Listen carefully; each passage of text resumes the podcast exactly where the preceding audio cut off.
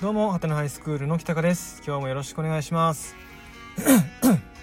えっと、いよいよ3年生の推薦などのね、大学入試の願書の受付がこう迫ってきてて、今3年生の担任の先生を中心に、まあ、3学年団とか、あとその周りの進路指導の先生とかは非常に忙しい毎日を過ごされてるところなので本当お疲れ様ですっていう感じですね。全国の、えー、先生方、うん、くれぐれも体を壊さないようにねしてください。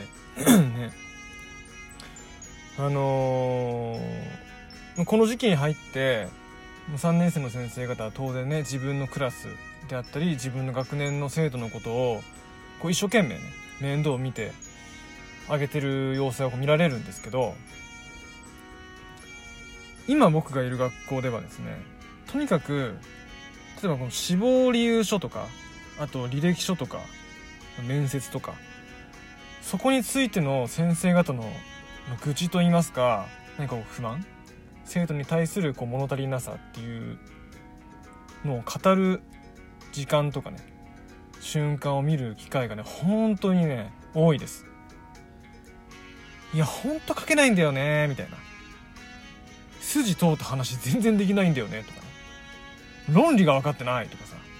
そういうなんかね話がもうほんと多い。最終的にはなんかこういやそこねでもそんなんだけどなんとかお願いしますみたいな感じでなんか何を頑張ればいいのか みたいな。感じで話がこう一通り終わっちゃうんですけどまあ結局頑張るはするんですけどね。でよく聞くといやこの学年は本当に1年生の時から大変だったんだよって。授業中にこう静かにさせるところから大変でみたいな話をしてて。あそうなんだみたいな。確かに僕今3年生の選択の授業を持ってるんですけど大体の生徒は一通り取り組んでるんですよ。こっちが出した課題とかね。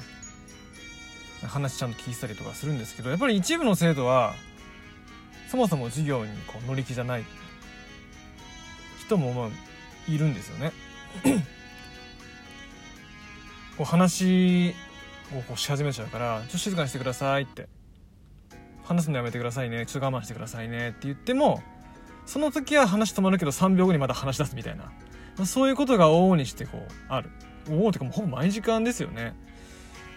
で、まあ、周りの生徒がそれを気にしているかって言ったら、まあ、気にしてる生徒がいないことはないんだけどまあこんなもんだろうみたいなある程度の諦めを感じているみたいで。なんかねまあまあ何かこう授業に一生懸命取り組んで何か能力が身につかない。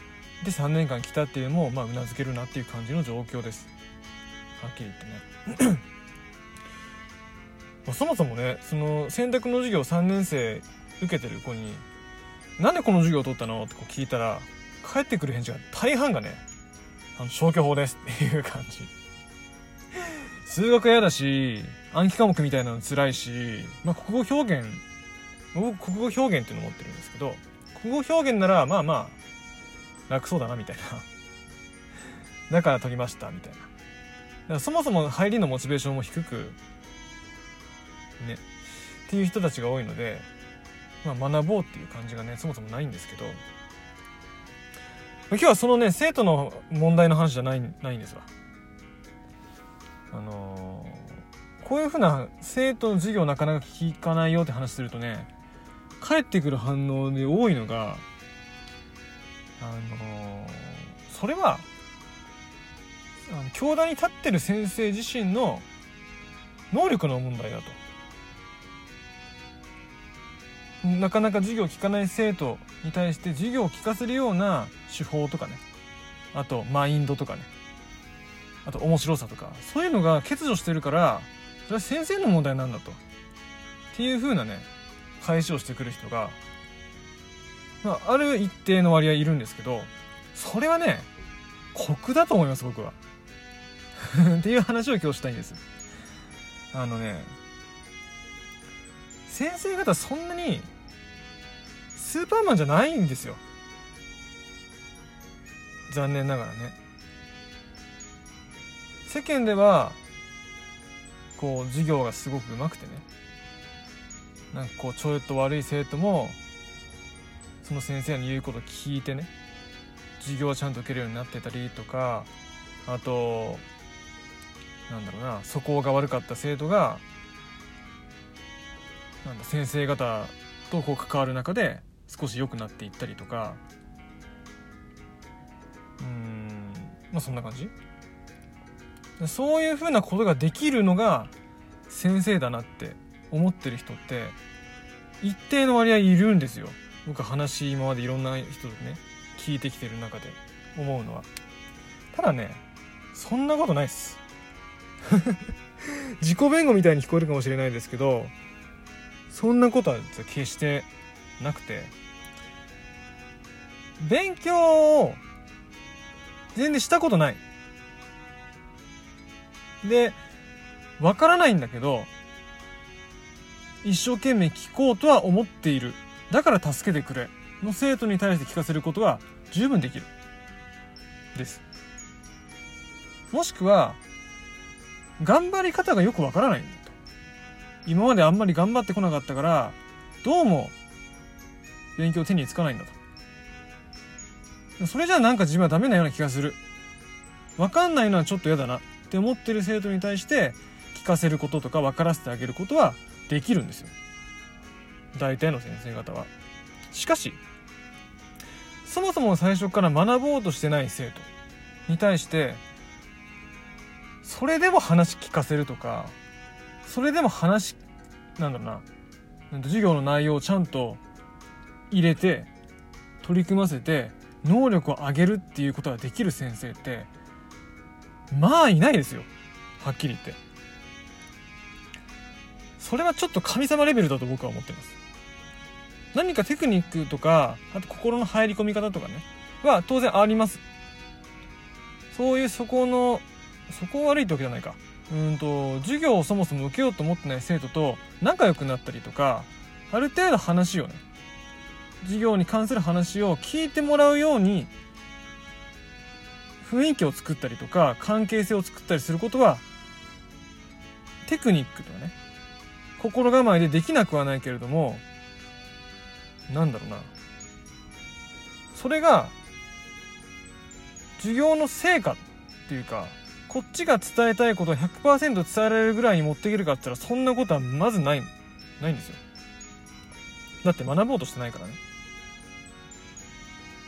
だからそうそこをね先生方の力がないからだっていうふうにバッサリ切って捨てるのは僕はあまりにも酷だと思います。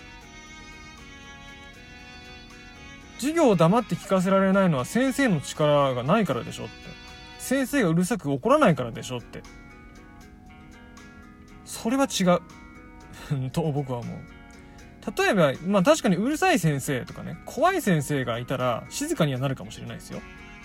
ただそれはその先生が怖いから怒られたくなくて静かにしてるだけであってその先生の授業はすごく面白くてためになると思って自分の将来生きていくための力にしようと思って授業を聞いてうんとその授業の要素エッセンスを全て吸収しようとして聞いているためにそこにいるのか。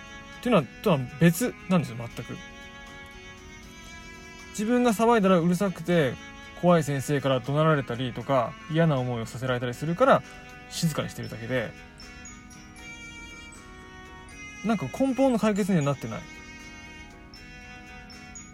だから口やかましい先生とか恐ろしい先生が素晴らしいわけで僕はないと思うんですよ。一時的なその静かするという効果があるにしてもね。だからねなんだろう。それそういうなんだろう。そもそも勉強やる気ない生徒をやる気にさせるとか静かどうしても授業を聞く気ない生徒を聞かせるとかね。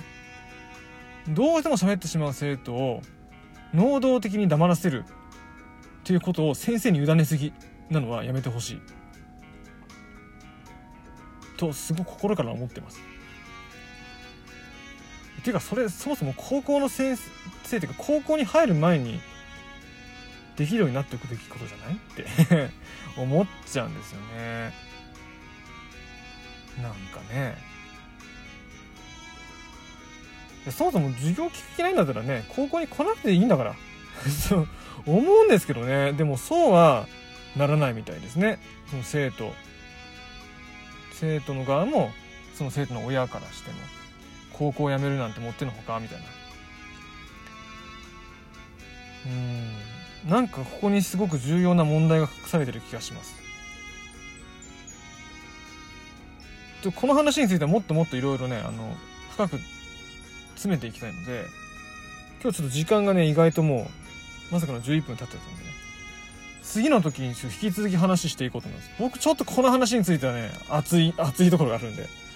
ね。うん。もっともっといろんな先生方の意見聞きたいですね。うん。先生ができることできないこと。